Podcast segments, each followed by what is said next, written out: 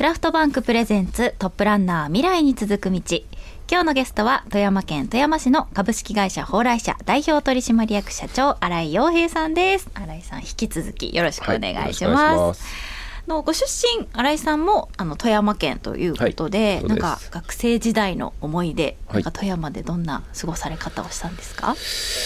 思い出ですありますか？高校まで富山県にい。らした富山市ですか？富山市です。割と中心地に家があったので、まあ、割とこう街中のえーと、学校に行きながらという感じでしたね、うんうん、なんかどんな遊びしてたんですか？へ普通にファミコンとかもしてましたけど。でもすごいなんかそう言われてみれば印象があるのが富山ってやっぱ北陸なんで結構雪深いんですよ、うんうん、で高校生ぐらいまでってみんなこう足が自転車なので、はいはい、こうどうだろう？5センチぐらい積もっても自転車で走るんですよ、みんな。危ない。危ないですけど。それでもうあの集団でこう、あの登校とかしてたのってあれって結構なんか今思えば絶対今乗らないじゃないですか、うん、5センチ積もったら自転車、はい、でもまあ確かに今高校生とか乗ってたりするんで。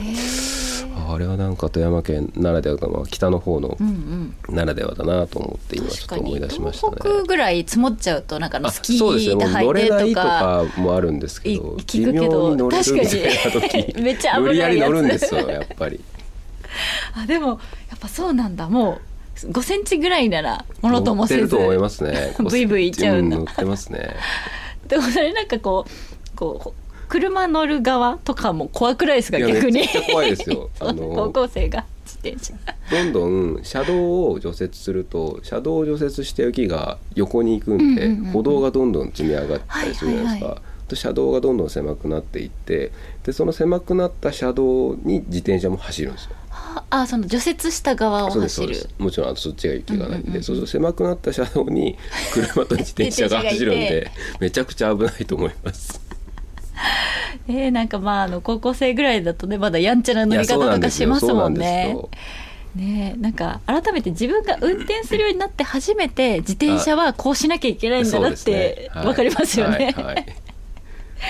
怖いですよ、確かに。そっかそっか。雪がそうですよね。なんか私も一度新井さんに会いに富山県にお邪魔したことがありますけど、はいはい、その時何月だったかな？雪が降ってて。ああそうでしたか。すごい。でもあの立山がすごく綺麗に見えて、はい、綺麗な場所だなというふうに印象的でした。そうですね。でも雪が降って立山見えたっていうのは結構レアケースかもしれないですね。そうなんですか。あの、はい、美術館博物館、はい、あの公園のとこにある。あはいはいはい。立山県美術館だと思います。県美術館にお邪魔して2階かな？なんかガラス張りの場所があって、はい、そこからバーって見えてめちゃくちゃ感動しました結構曇りの日が多いのでで結構雲がかかると立山がすぐ見えなくなっちゃうんですけどで冬は本当にあの晴れの日が少ないので、うんうん、なかなか見れないんですけどはい、結構珍しい日だったかもしれないです、ね、すごいいい日にじゃあ、はい、お邪魔できたんだ。と思います 日々あの新井さんね忙しい日々を過ごしていらっしゃるかなと思うんですけど、はい、なんかご趣味だったりこう、まあ、仕事してない時って、はい、どんなことして過ごされてるんですか、えー、まあいろいろあるんですけどまあ料理作ったりとか映画見たりとか。料理作られるんですか、まあ、はい。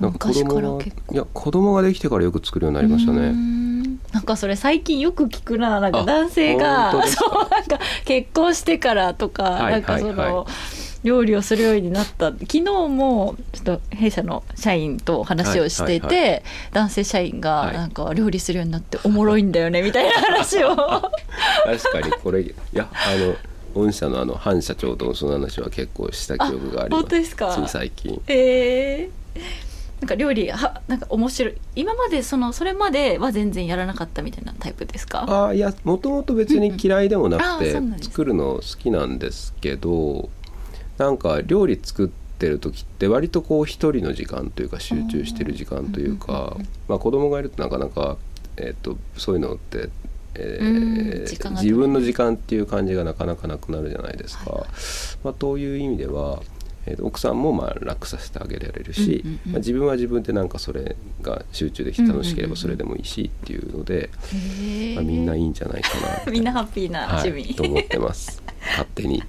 なんかこうあれですかちゃんと調べてレシピ通り作るタイプかこうこんな感じでいけるだろうみたいなこうセルフ創作スタイルみたいなんで言うとどっちらかというと後者ですね。ああそうなんですねっていうのはやっぱ作ってくるとだんだんこう、うんうん。そのなんとなくそう勘どころが分かってくるんででえっとあとはこう結構時間をもうかけて作ったりするんで。えー、すごい。最近何作りました頑張ったやつあります？冬はでも、えっと、これは毎年作ってるんですけどおでんをこう2日間ぐらいかけて作るみたいなのをよくやってますね。おでんって結構面倒くさいですよね。めんどくさいんですよ。1日目にこれを仕込んで2日目にこれを入れるみたいな、そうなんかすごい。ただ 言い方あれですけど煮込んでるだけっていうか物が入ってるだけなのに種類も多いしそれぞれの仕込みもあってあれ結構家でやるの大変ですよね。あのわざわざっていうのをあえてやるみたいなうん。そんな感じですね。なるほどあとおでんの具って結構地域性出るなってなんか思うんですけどあー確かに。富山とか北陸ならではみたいなのとかあったりすするんですか？えーっとですね、まあ、一番わかりやすいのはとろろ昆布って言ってこはい。のとろろ昆布自体は多分そんなに知名度ないかもしれないですけどえっとなんていうんだろうこう白いひげみたいなはい昆布はいがあるんですよ、わかりますわかります。で味噌汁とかに入れたりあする入れます。で結構いろいろあの富山県の料理では使われていて、はい。一番割とこう、まあ、メジャーっていうか、うん。えっと分かりやすいのがおにぎりにとろろ昆布を巻い、うん。まあ、巻くっていうかそのなんてまとわせて、はい、食べるっていうのが結構一般的で。でまあ、あの普通に誰が食べても美味しいと思うんですけど本当に富山県ならではのっていう風な感じ。えおでんにも入れるんですか？でそのおでんに、まあ、さあと最後ちょっとこうなんかのせ。盛り付けるみたいなちょっとこうなんあの出汁がを吸ってこうみたいな感じにふやーってなってく。なったりしますね。ねえ、はい、まあぽいですね富山っぽい。あそうなんですまあ、ね、ちなみにあの僕は入れてないんですけど。あそうなんですね。あんまお好きじゃない。いや好き。富山っぽいという意味で。っぽい。はい、そうなんだ。で何の具が好きですか？えーっとですねやっぱ大根じゃないですあか。一番やっぱこう最初に作ってもね主役というか。ね確かに。2日間煮込みそうですね。しちゃったらはい。もう,、そうですね。美味しくてしかないですよね、あと料理の他には 先ほどは映画も見られるはいはいはい。映画レコード読書。うん。なんか文学的ですね。いいですね。レコードお好きなんですね、はい、そうですね。お家でプレイヤーがそうですね。はいはいはい。そうですね。今でも買ってますねレコうードは。んなんかこう結構学生時代からお好きだったんですか？レコードは音楽時代は自体は結構学生時代から好きだったんですけどレコード自体を買い始めたのは割と最近でこうんこ10年近くとかそんな感じですね。でも本当に大人になってからというか、はい、そうですね。はい。なんかそれを買おうと思ったきっかけとかは何かとそれはあの知り合いのお店を作った時に、えっとん。あのまあ、友人のお店が、はいはい。まあ、ワインバーなんですけどでそこを作ってであんまりこう、えっとそこに何を置くとかっていうのは完成するまで聞いてなかったんですけどで、えっとお店がこう一通りできて、うん。でカウンターの後ろに、えーまあ、いわゆる、えーコールドテーブルっていうこう腰高の冷蔵庫みたいなのをはいはいはい。置くんですね。で普通そこだに、えーまあ、飲食店だったら効率考えると物を、まあ、作業するとか、はいはいはい。伝票を書くとかそういうふうに使いそうなんですけど、まあ、そこにこうあのターンテーブルを置いてへでスピーカーを置いてでえっとまあかけるっていうそういう店に、えーしたんですね彼は。うんうんうん。でそれを見てかっこいいなと思って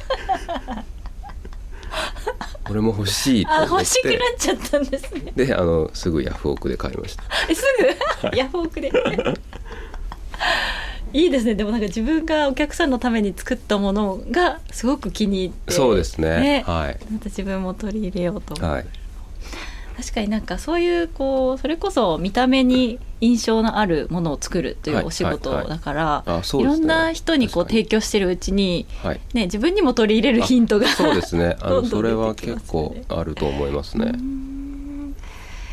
えー結構聞くんですか？レコードは。日々聞かれてますか？えーっとねそれも実は子供ができてなかなうん。かその聞きやすい環境を整えづらくなったっていうのはあるんですけど、まあでも定期的にやっぱ買うんで、で、まあ、買ったらちょっと聞いてとかそういう感じで。いやなんかもうレコードってすごいもう好む方ってまあ一定いらっしゃるじゃないですか、それってなんか何が違うんですか？お音が違うとかそういうこと？それはでもスピーカーの話になるんですかね？えっと、それも多分いくつかのパターンがあると思うんですけど、レコードじゃないと出ない周波数があるとは言われているのでやっぱりその音じゃないとっていう人は一定数いると思うんですけど、僕の場合は特にそういうあの音に対するこだわりはそこまで強くないので、まあなんていうか気分の問題と、うん。あと見た目の問題っていう。ディスプレイ業の申し子ですね。その目で幸せを感じるみたいな感じですよね。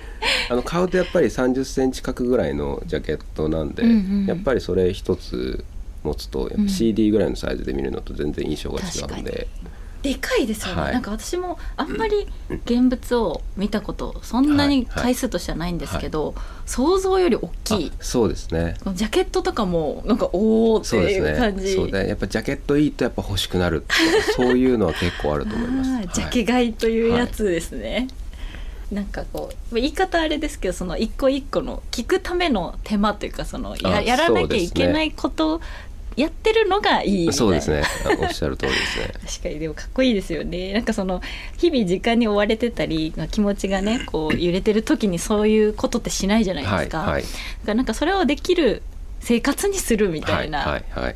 の素敵ですよね、ちなみにそのレコード？はい。初めて買ったレコードとか、なんかまあお気に入りのはいはい。1枚とかって何か思い浮かべます、えーっとです。これあのー最近たまたままたその曲をよく聴いてるんですけど、あのデビッド・ボーイの、うん。えっとあれヒーローアルバムタイヒーローズか。えっと1977年のアルバムなんですけど、うん。まあ日本人のカメラマンがそのレコードのジャケットの写真撮ってる。まあ割と有名な版があるんですけど、まあ、それの4曲目にその「ヒーロー」ってそのタイトルの曲があってでそれが結構好きででそれが一番最初に買ったレコードですね。で、えっと、これ最近なんでまた聞いてるかってちょっとだけ話があるんですけど、はい。あの2019年にあの「ジョジョラビット」っていう映画があってでこれをたまたまつい最近こう移動の新幹線の中で見ててでえっとこの映画の内容があのまあ1945年要は戦時中の、えっとまあ、ベルリンの話なんですね。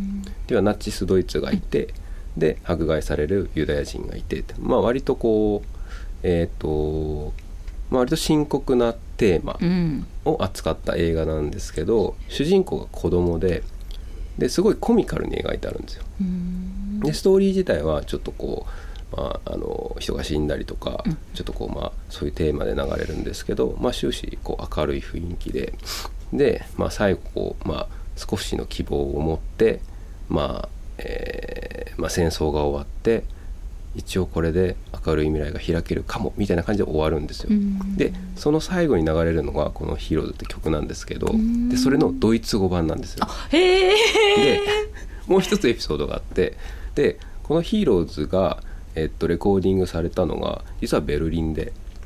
だからデビッド・ウェイがそのベルリンのあのスタジオで録音してたってまあ、有名な話があるんですけどそのベルリンの壁のすぐ近くで。で割とそのテーマにまあこれちょっと話すと長くなるんであれなんですけどまあ沿った曲なんですよ。その曲が、はい。ヒーローズが、はいのドイツ語版がそのエンディングで流れるって結構震えてすごいいいなと思って最近また聞いてるっていう。あその映画自体は最近っていうかその2019 2019年ですね。年のやつなんだ、ちなみにそのサントラも買いました。レコードで。めっちゃハマってる。あレコードで出てるんですよ、はい、今でもなんかレコードの新譜って出るんで新譜ってなんていうのその発売ってされるんで意すね。外と出てますね最近多分。あの今って確か CD よりレコードの方が売れてるんじゃなかったですかね。そうなんはい。アナログがやっぱりこう、うんうん割とこう売り上げ伸びてたりするっていうのもあるしそう一部のファンのためにこうやっぱり、あの一定数売れるだろうっていうのは結構アナログで出てたりしますね、そうなはいんですね、い、いですね。じゃあその曲をね、はい。ぜひお聴きいただきましょうか。デビッド・ボーイで「ヒーローズ」